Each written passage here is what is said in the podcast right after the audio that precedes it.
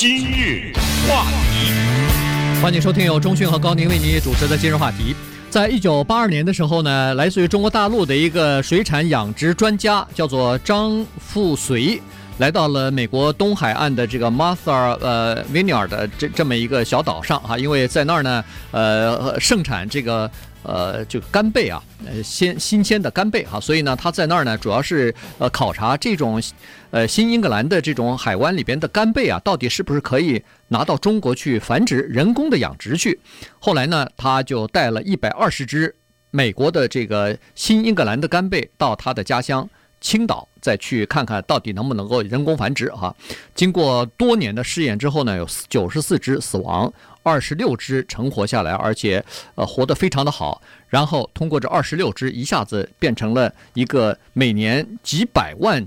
美元的或者上千万美元的这么一个生意。那他所培养出来，在中国人工养殖出来的这个干贝呢，现在又返销到美国来了。今天我们就给大家来讲这么一个现象，就是我们生长上美国，我们都知道什么一会儿是阿拉斯加蟹脚了，一会儿这个波士顿的龙虾了，好像觉得我们吃的什么智利鳕鱼啊，很多的东西都是呃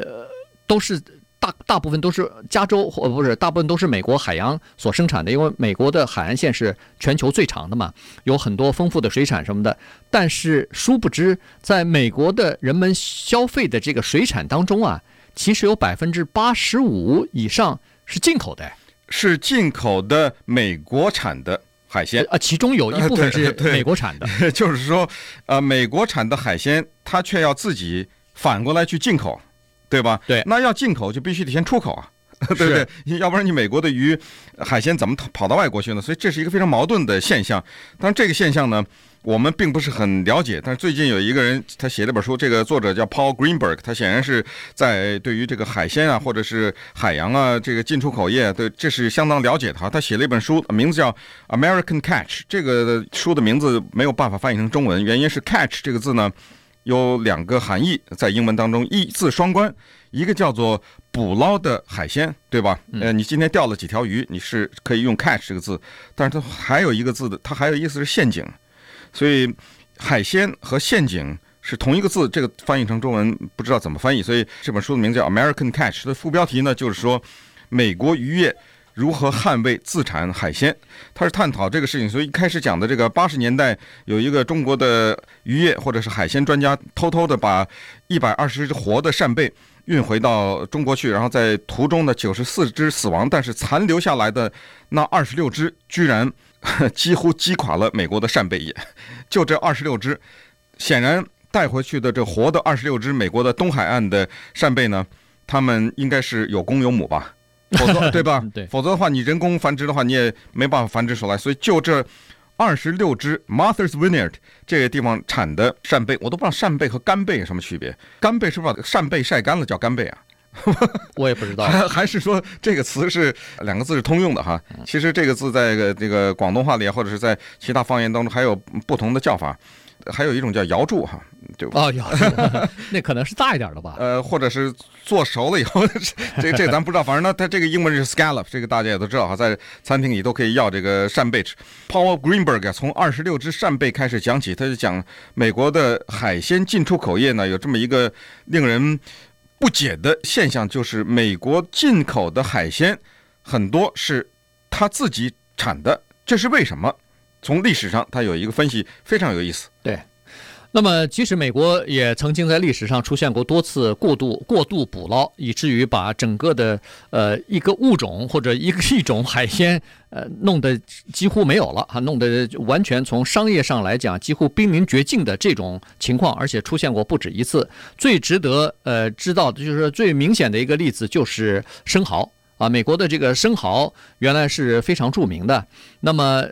那个时候是不是又叫牡蛎啊？啊，牡蛎啊，生蚝嘛？对，不对，牡蛎还不一样。牡蛎不是这个 oyster 嘛？哎，对，这个是 oyster 是蚝啊，嗯，这大蚝，这个是呃生长在呃水温比较低一点的，就是大西洋那边的哈。这个在这个呃大西洋海湾里头有非常多的这个生蚝哈，所以在一八零零年那段时间呢，美国人这个大量的采就是捕捞和采采摘这种生蚝，呃，它是一般都是扒在这种礁石上头的嘛，所以要把它拉下来哈，然后呃切出来，就是呃把那个壳要拆开，它那个壳非常硬的。对，但是这玩意儿得吃活的，对，要吃新鲜的啊，所以呢，那个时候呢就是过度的这个。呃，采割了哈，所以呢，把整个的这个大西洋的这个生蚝啊，据说全部呃恨不得就一一一网打尽了。对，在那个时候呢，呃，就是因为生蚝它其实有保护海岸的这种功能哈，它过滤海水啊，呃，消灭到这个海边的这种岩石上的青苔啊什么的，所以它是清洁海洋的一个蛮好的一个工具。但是你把它都吃了以后。那这个海洋里边的这个青苔就没有天敌了嘛？就就呃逐渐的蔓延开来，实际上把周围的一些其他的海洋生物也都给毁掉了。对，生蚝实际上它在美国的饮食当中的起伏呢，说明两个问题哈，一个是人类对于它的 服用啊的没有节制，同时呢，对于它生态的破坏。这种破坏，一种是你猛过量的捕捞，这是一种；另外就是。那个时候啊，尤其是二世纪早期或者中期的时候呢，大量的对周边的海水的污染也造成了。嗯，因为那个时候有一些工厂啊什么之类，他们不太在意对这个环境的保护，所以倒垃圾啊什么的这种化学物质，这一下呢，对，就把这个生蚝量啊就大大的减少，减少到什么程度呢？就是曾经美国一度它的这个生蚝的产量是每年可以达到二十亿磅啊。嗯，但是到了。一九七零年左右的时候，因为二十亿磅的时候是二零年，一九二零年左右的时候，但是到一九七零年左右的时候，美国大西洋的生蚝的产量只变成了当年二十亿磅的百分之一了。你想想这个几乎就没有，这等于百分之九十九没了，对不对？呃，所以这个时候呢，就产生了一个新的东西，就是在美国的餐桌上面呢，取代了这个生蚝，这个东西叫虾。这个虾呢，要感谢一个日本的科学家，他。研究出一种吃法，对不起，这种吃法我没吃过。它讲究的是活吃，怎么给这个虾起个名字叫做舞蹈虾？就这个虾能跳舞，它一定是活的才能跳舞嘛？对。他用那个日本的 sake 这种酒，这个叫清酒，他把这个清酒呢倒在一个杯子里，然后这个时候呢，将一只活虾一盘了，等于是啊，放到这个清酒里面。那这个虾受到这个酒的刺激，它就乱蹦嘛。对，那样子身体还扭动，样子像是跳舞一样。这个时候，伴着这个酒，带着个虾就吃下去吧。结果这个呢，让美国人爱不释口了，所以这个呢，他就取代了那个生蚝。对，那么现在这个虾呀，大部分都是来自于亚洲的啊，就是亚洲进口来的虾，而且呢，这个虾是美国消费最多的海鲜，消耗量之大呢。据说已经达到了这样一个程度，就是比这个消耗量第二大和第三大的海产加在一起，还不如这个消费的虾这么多啊！这个虾消耗到就相当于一九八十年代美国人人均消耗生蚝的那个程度了，所以已经到了这个情况。排第二的就是装在罐头里的那个金枪鱼嘛，tuna。和以及三文鱼，三文鱼啊，这是排在第三的。所以呢，这个就是呃，美国现在这个海产的一个情况。那接下来呢，就是鱼了。说到这个鱼片了哈，现在到这个。麦当劳那儿去也有鱼片的这个麦呃这个三明治汉堡，然后你到其他地方，包括超市也是，现在很多都是那个呃速冻的那个塑料包里头打好的那个片鱼片呐，一片一片的。所谓的鱼片不是很小的那个咱们餐馆里吃的，它是一块大的 fillet 嘛，哎 fillet 对，就是那种大的鱼，说是叫鱼片，实际上是不恨不得半条鱼哈，就是把刺什么的头全部去走了，就是光是一片一片的鱼。很多都是鳕鱼啊，都是大西洋的鳕鱼。但是呢，大西洋的鳕鱼也是出现了这个在呃战战后啊，这这个工业化的大规模的过度的捕捞，结果现在美国大西洋的捕鱼这个鳕鱼基本上也绝迹了。从商业的角度来说，已经绝迹了。所以现在大部分的这个鳕鱼，真的是从这个像智利这些地方进来的。今日话题。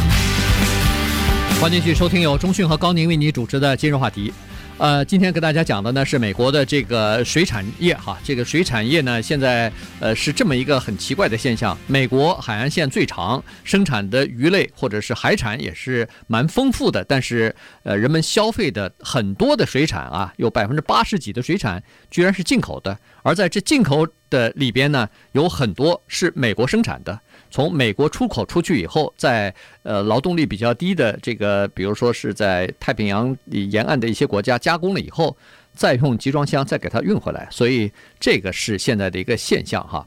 美国刚才说了，生产在大西洋生产鳕鱼，但是过度捕捞之后呢，鳕鱼基本上已经快没有了。于是鳕鱼到哪儿去了呢？智利还有在这个呃其他的一些地方，比如说在挪威也有哈。呃，鳕鱼它家乡不是在智利，不是在这个南美洲的。呃，但是智利人工的繁殖，呃，或者是养殖非常好，所以现在很多的鳕鱼是智利鳕鱼。然后在挪威呢，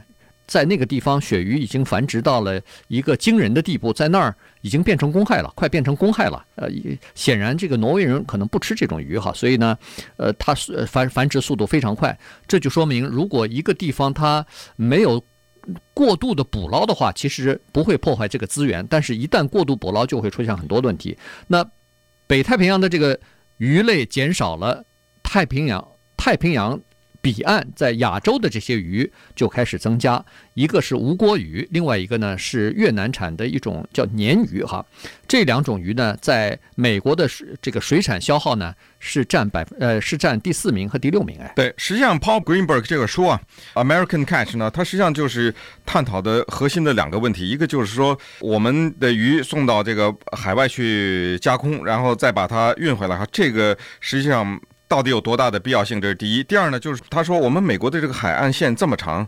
我们要什么有什么，对不对？对，我们要什么鱼有什么鱼，凭什么我们要从外国进口我们已经有的鱼呢？原因是因为我们在人工养殖方面，或者是在对这些鱼的生态的破坏方面做的是有过之而无不及，对不对？在人工繁殖方面呢，我们又做的不及他人，所以等于是这件事情你双重的打击，一个是你自己破坏，再一个呢。你好不容易捕捞了吧，你又觉得这边的加工比较贵，尤其是这里面他讲的这个三文鱼的故事，格外的能够说明问题。就是三文鱼，这是美国人常吃的一种鱼嘛，对不对？是啊，他呢，这三文鱼，美国尤其是阿拉斯加这个地方，他捕捞了很多三文鱼，他把这些鱼从海底面捞出来以后，完全动都不动，也不给它加工啊什么，一捞上来马上冷冻，集装箱这儿等着，马上运到中国去，或者运到亚洲的国家去。说好了，这个鱼类的加工厂，咱们签好了合约，你给我把这些三文鱼给加工好，比如说把它切成肉片呐，等等哈。对，去了骨头，变成刚才说的菲 i 然后你再把它给我运回来，嗯，呃，我再把它送到美国人的餐桌上。对，所以你看，这个是一个非常奇怪的怪圈啊，就是说，呃，阿拉斯加这边打出来的鲜鱼，首先急冻，冻了以后运到呃亚洲国家去加工，加工的过程当中，你肯定要解冻啊。解冻了以后加工，加工完了以后再冻，冻了以后再回到送回来哎美国。然后你说我们吃的这个呃超市里头吃的这个三文鱼有很多就是这样的加工，绕了这个地球一圈以后再回来的。呃，解冻再加工再解冻，呃，怪不得有的时候觉得不太好吃呢。大概就是这个原因哈。除了三文鱼之外，鱿鱼。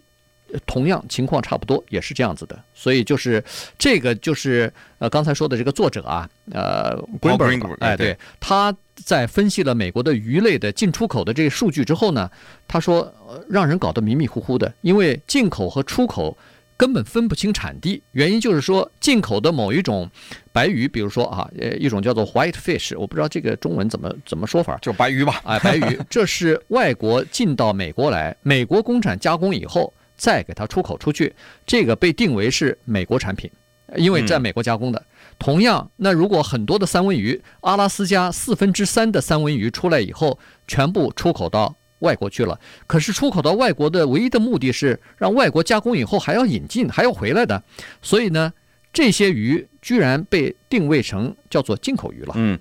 实际上，我们这些消费者呢，往往是最终是蒙在鼓里的，是我们到一些美国的快餐厅里面去，去要那个鱼肉汉堡，方方正正一块鱼在油里给你炸一下，对不对？对，呃，夹在两片面包当中，谁会问这是什么鱼和哪来的呢？可能我们顶多就问一下这是什么鱼，对不对？是哪儿来的我们就不知道了。它的背后的故事以及它在历史上的变迁，我们就不知道。就拿麦当劳来说，它的鱼肉的汉堡过去一直是大西洋鳕鱼，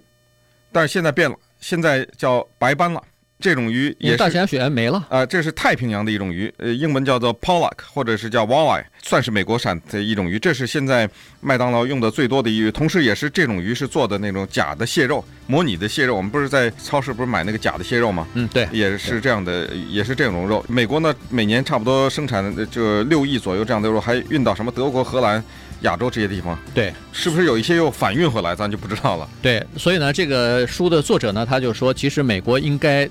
培养自己的人人工的这个养殖业哈，因为人工养殖业它现在不被培养，在密西西比河那个湾区啊，三角洲啊，每小时流失一个足球场大小的这么一块这个可以养殖鱼类的呃这么一块宝地啊，所以呢，他说应该培养，因为现在美国的养殖人工的养殖啊。居然还不如埃及和这个缅甸哎。